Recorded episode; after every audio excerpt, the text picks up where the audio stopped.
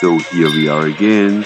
This is the Night Train to Hamburg, the podcast from Reiko Schmidt, the 1640th episode. I'm glad that you are back while I am in San Francisco. Und ich kann euch sagen, es ist hier wie in fast allen anderen Städten auch, es gibt zu wenig Parkplätze. Und das führt dazu, dass alle Parkplätze Geld kosten und das nicht zu knapp. Aber man muss ja auch irgendwie bezahlen auf diesen Parkplätzen oder an diesen Parkplätzen. Und da gibt es Parkuhren, wie auch fast überall auf der Welt. Aber was hier auffällt, dass man an jeder dieser Parkuhren, die da steht, mit einer Kreditkarte bezahlen kann. Das heißt also, wenn da 50 Parksäulen auf einer Straße sind, dann sind da 50 Kreditkartenleser eingebaut. Ein Aufwand, der mich tatsächlich erstaunt hat. Und wie das aussieht, das könnt ihr euch auf der Nachtzug nach Hamburg Facebook-Seite anschauen.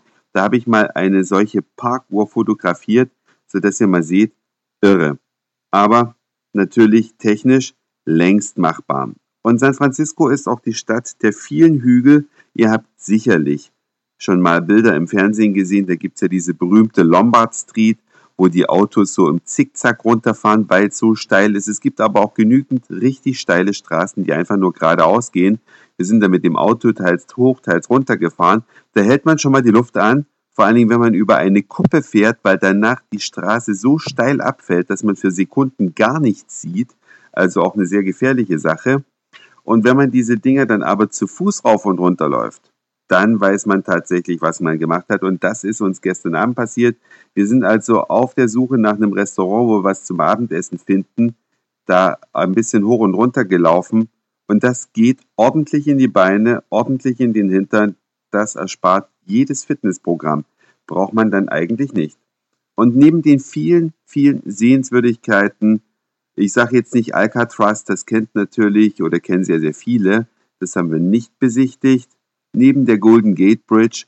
Die konnten wir nicht besichtigen, weil sie komplett im Nebel lag und zwar so richtig, dass man wirklich gar nichts gesehen hat. Gibt es ja auch in San Francisco die Möglichkeiten, die man auch sonst in Amerika hat, ein bisschen shoppen zu gehen. Und wenn man dann da so durch die Straßen geht, dann kommt man an etwas vorbei.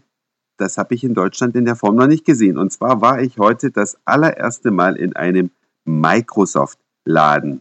Ja, Viele kennen ja Apple-Läden, die gibt es ja mittlerweile auch in Deutschland in einer gewissen Anzahl, aber einen Microsoft-Laden habe ich in Deutschland noch nicht gesehen. Und damit ich nicht einseitig bleibe, habe ich mir das natürlich auch mal angeschaut. Die sind super nett, die Leute da drin. Sehr freundlich, sehr kompetent. Man kann alle möglichen Gerätschaften ausprobieren. Es gibt Tablets von Microsoft, von Samsung, von Acer, von Toshiba und sicherlich noch von vielen anderen Firmen, die mir jetzt gar nicht alle einfallen.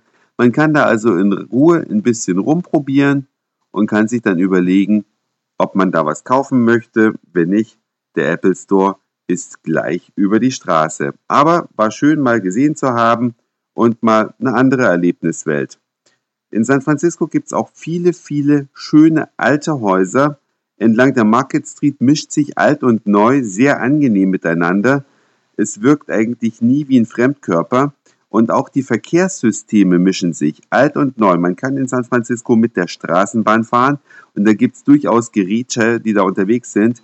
Die sind locker 100 Jahre alt.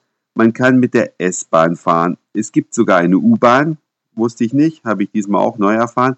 Dann gibt es natürlich die berühmteste Fahrattraktion, das sind die sogenannten Cable Cars. Im Fernsehen schon häufig gesehen, passiert folgendes, diese Cable Cars, die fahren einfach an Seilen gezogen durch die Stadt. Ja, also es läuft ein umlaufendes Seil auf vier Linien durch die gesamte Stadt und die Fahrzeuge selbst greifen dann in dieses Seil ein und man kann damit dann eine Runde rumfahren.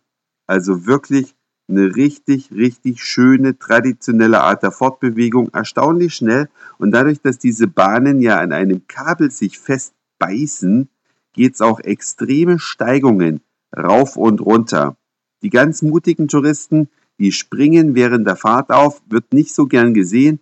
Die Fahrt kostet nämlich 6 Dollar und ist natürlich auch gefährlich, wenn man da über die Straße rennt und da aufspringt. Aber es ist natürlich der doppelte Fun. Und dann fahren hier noch so eine komischen Bahnen rum, weiß gar nicht, wie die heißen.